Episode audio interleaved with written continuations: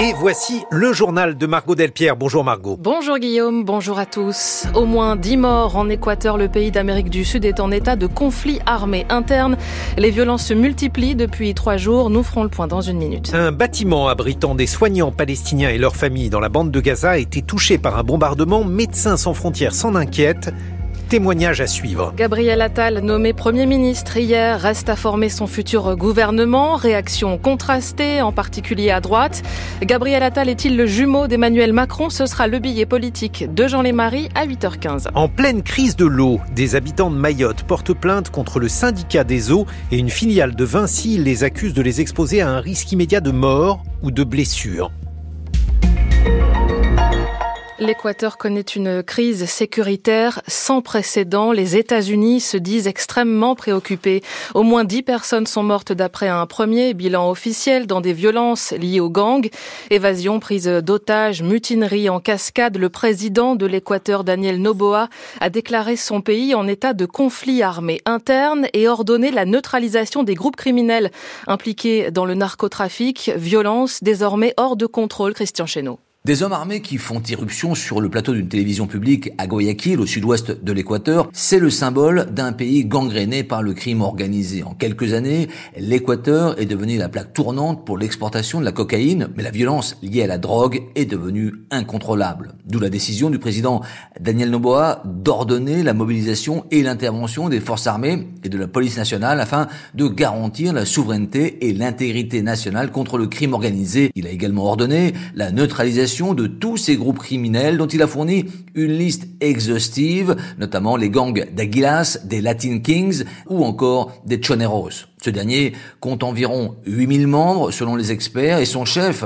Adolfo Macias, alias Fito, s'est évadé dimanche dernier de la prison de Guayaquil, précipitant une crise sécuritaire sans précédent dans le pays. Un défi majeur pour le président Noboa, élu en novembre dernier sur la promesse de rétablir la sécurité en Équateur. Et ce matin, la Chine a suspendu l'activité de son ambassade en Équateur. La réouverture au public n'est pas pour tout de suite.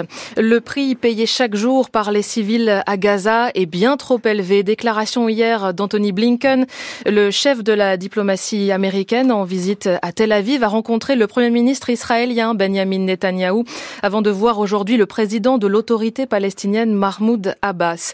Le conflit entre Israël et le Hamas est entré dans son quatrième mois et la situation ne s'apaise pas. Un lieu de vie pour les personnels de Médecins sans frontières a même été touché par un tir d'obus. Une fillette de 5 ans est morte. Trois autres personnes sont blessées. Le bâtiment abritait des soignants palestiniens et leurs familles. La charge n'a pas explosé. MSF dénonce l'absence totale de protection pour les structures médicales dans cette guerre. Étienne Monin. Le bâtiment hébergeait une centaine de personnes. Il s'agit d'une grande salle des fêtes louée par euh, MSF à Ragnonès pour loger le personnel palestinien et les familles qui se sont retrouvés sans logement dans les premières semaines de guerre. Le bombardement a eu lieu dans la matinée. Il a perforé un mur du bâtiment. Le tir pourrait venir d'un tank israélien alors que la position de cette maison avait été communiquée à l'armée, explique Michel Lacharité, responsable des urgences pour MSF. Ce bâtiment était bien euh, signalé aux autorités euh, israéliennes, comme l'ensemble des hôpitaux dans lesquels MSF euh, travaille. Aujourd'hui, rien ne nous laisse penser qu'il était visé. On ne sait pas s'il a été visé ou c'est des, des, dommages collatéraux. Ce qu'on a pu observer sur cet obus qui n'a pas explosé, c'est qu'il y a des écritures en hébreu. Donc aujourd'hui, tout nous laisse penser que cet obus provient des forces de défense israéliennes. On a demandé aux autorités israéliennes de nous expliquer qu'est-ce qui s'est passé. Et donc, on attend toujours des informations sur cet incident. Ce week-end, l'organisation a dû évacuer un hôpital du centre de l'enclave à cause des combats. Il y a un peu moins de deux mois, deux personnes sont mortes dans un convoi de véhicules siglés MSF, pris pour cible dans la ville de Gaza. Étienne Monin, parmi les foyers de tension, la mer Rouge, les États-Unis affirment avoir abattu hier soir, avec l'aide de la marine britannique, 18 drones et 3 missiles tirés par les rebelles Houthis du Yémen. Un face-à-face entre républicains ce soir aux États-Unis. Nikki Haley versus Ron DeSantis. À moins d'une semaine du début des primaires, le favori reste Donald Trump malgré ses ennuis judiciaires. L'ex-président réclame l'immunité pénale en vertu de ses anciennes fonctions. De cette manière, le milliardaire espère échapper à l'un des procès dont il doit être l'objet en pleine campagne. Profitant de la tribune, il est venu plaider sa propre cause hier devant une cour d'appel de Washington et il met en garde. Il y aura des conséquences si les poursuites contre lui ne cessent pas, Loïc Loury. Il y a un risque de chaos dans le pays. L'avertissement est signé Donald Trump qui s'exprimait hier après son audience. Visé dans une multitude de dossiers judiciaires, le milliardaire joue la montre avec notamment cette demande d'immunité pour ses actions de président. Une procédure a priori vouée à l'échec mais qui peut lui permettre de repousser un procès retentissant dès le 4 mars autour de ses tentatives de renverser les résultats de la dernière élection. Je n'ai rien fait de mal, se défend-il. C'est très injuste qu'un opposant politique soit poursuivi par le ministère de la Justice de Biden. Les démocrates ont l'impression que c'est de cette façon qu'ils vont pouvoir gagner, mais c'est l'ouverture de la boîte de Pandore. Lorsqu'ils parlent de menaces pour la démocratie, la voilà la vraie menace. Le président doit avoir l'immunité. Sur ce point, les magistrats hier ont semblé sceptiques. Devrions-nous autoriser les présidents à faire assassiner leurs opposants? Oui, a répondu l'un des avocats de l'homme d'affaires sans se démonter. Un dossier qui devrait, comme la question de l'inéligibilité de Donald Trump, atterrir à la Cour suprême. La justice américaine a condamné hier un hacker français. Trois ans de prison pour Sébastien Raoult, 22 ans, qui a noué un accord avec l'accusation. Il était poursuivi pour avoir fait partie d'un groupe de pirates informatiques qui a siphonné les données d'une soixantaine d'entreprises. Il doit aussi rembourser 5 millions de dollars pour les pertes causées aux firmes concernées. 8h06 sur France Culture, la suite du journal de Margot Delpierre. On évoque le remaniement avec nos invités ce matin dans les journaux de la rédaction. La nomination de Gabriel Attal, 34 ans, au poste de Premier ministre, suscite évidemment de nombreuses réactions. Oui, réactions souvent sévères à l'égard du successeur d'Elisabeth Borne, mais plus contrastées à droite, Stéphane Robert. À gauche, Gabriel Attal est qualifié de clone d'Emmanuel Macron et de communicant. À l'extrême droite, on estime qu'il est une bouée de sauvetage pour un président en perdition et on n'en attend rien, a dit Marine Le Pen. Les réactions à droite, en revanche, sont plus nuancées. Nous serons vigilants à ce que l'action concrète se substitue à la communication permanente, écrit Eric Ciotti. Nous jugerons aux actes, commente le patron des sénateurs Les Républicains, Bruno Retailleau. Et la sénatrice Les Républicains de Paris, Agnès Evren, ne dit pas autre chose. Elle attend de voir. On ne va pas lui faire un procès d'emblée. Moi, je constate que c'est un pragmatique, qu'il est dans l'action, sur des tas de sujets qui étaient très difficiles à démêler au ministère de l'Éducation nationale. Est-ce qu'ensuite, il aura les mains libres pour agir? Est-ce qu'il euh, sera dans une politique de rupture avec le en même temps? Il faut regarder un peu et observer ce qu'il fera. Cette attitude circonspecte et prudente d'une partie de la droite pourrait-elle déboucher sur des alliances de circonstances avec Gabriel Attal? Et pourrait-elle le conduire à élargir la majorité? Ce que n'a pas réussi à faire sa prédécesseur à Matignon, Elisabeth Borne. Malgré toutes les qualités et toute la bonne volonté du nouveau Premier ministre, c'est peu probable. Car l'équation politique n'a pas changé avec ce remaniement. Le camp présidentiel n'a toujours pas de majorité absolue à l'Assemblée nationale. Dans ce contexte, la droite, comme les autres forces d'opposition, ont déjà commencé à préparer l'alternance et l'après-Macron, qui interviendra dans trois ans, en 2027. Et à mesure qu'on approchera de cette échéance, elles auront de moins en moins intérêt à pactiser avec un pouvoir qui apparaîtra de plus en plus comme finissant. Gabriel Attal, qui à peine devenu chef du gouvernement, s'est rendu hier dans le Pas-de-Calais où des habitants ont par deux fois été touchés par euh, les inondations. Il a annoncé la suppression de la double franchise pour les ménages et les entreprises et une enveloppe d'au moins 50 millions d'euros pour reconstruire euh, les équipements publics. Gabriel Attal n'aura été ministre de l'Éducation nationale que cinq mois, mais promet qu'il emmène avec lui à Matignon la cause de l'école. Il laisse en attendant de nombreux chantiers derrière lui, le harcèlement, le doublement l'uniforme ou encore les groupes de niveau en français et en mathématiques. Les syndicats préviennent déjà, ils seront très attentifs à Kim Kasmi. Parmi les gros chantiers qui attendent le futur ministre de l'Éducation, la mise en place dès la rentrée des groupes de niveau en français et en mathématiques en sixième et en cinquième.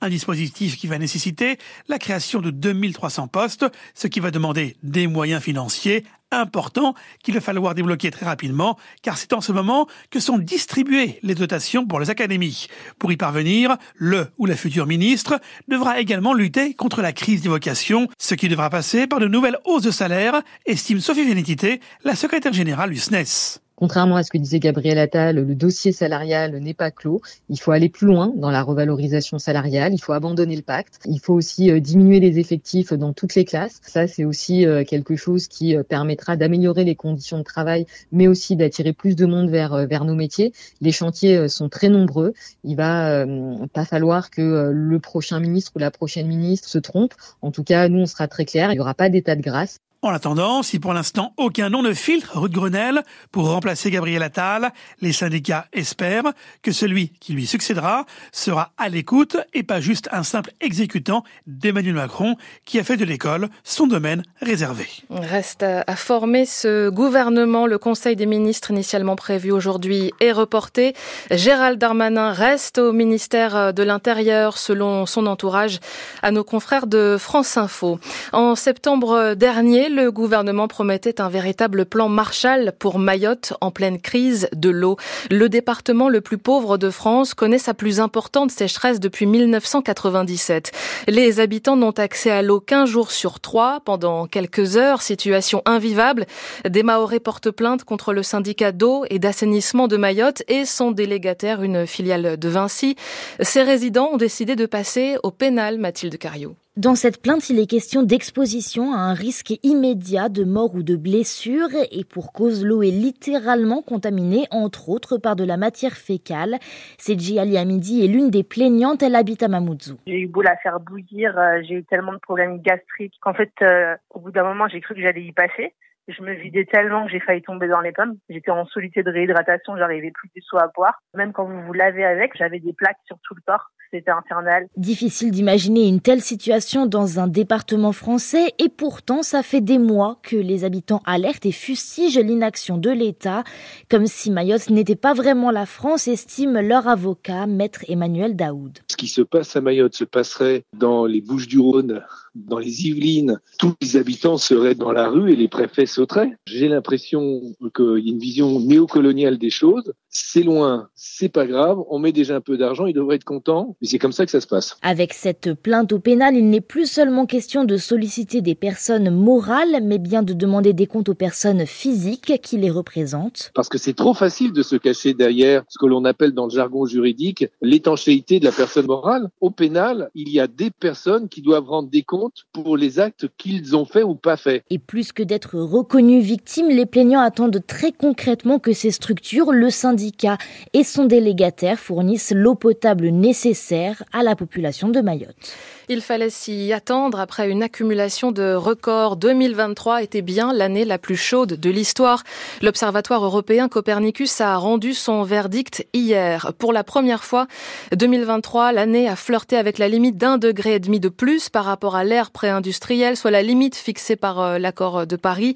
Mais le pire est peut-être euh, à venir. De quoi désespérer de la transition écologique? Pas forcément, considère le philosophe de l'écologie Pierre Charbonnier, chercheur au CNRS et enseignant à Sciences Po. Pour lui, contrairement à il y a 15 ans, la transition n'est plus incompatible avec la modernité et le développement. Ces dernières années prennent la forme d'un paradoxe. D'un côté, euh, les températures augmentent, mais en même temps, il ne faut pas oublier que les opportunités à faire cette fameuse transition écologique augmentent elles aussi. Le prix des énergies renouvelables baisse, l'incitation géopolitique à se passer d'énergie fossile est maintenant très claire la demande sociale de transition augmente et les opportunités en termes de santé, d'organisation sociale augmentent.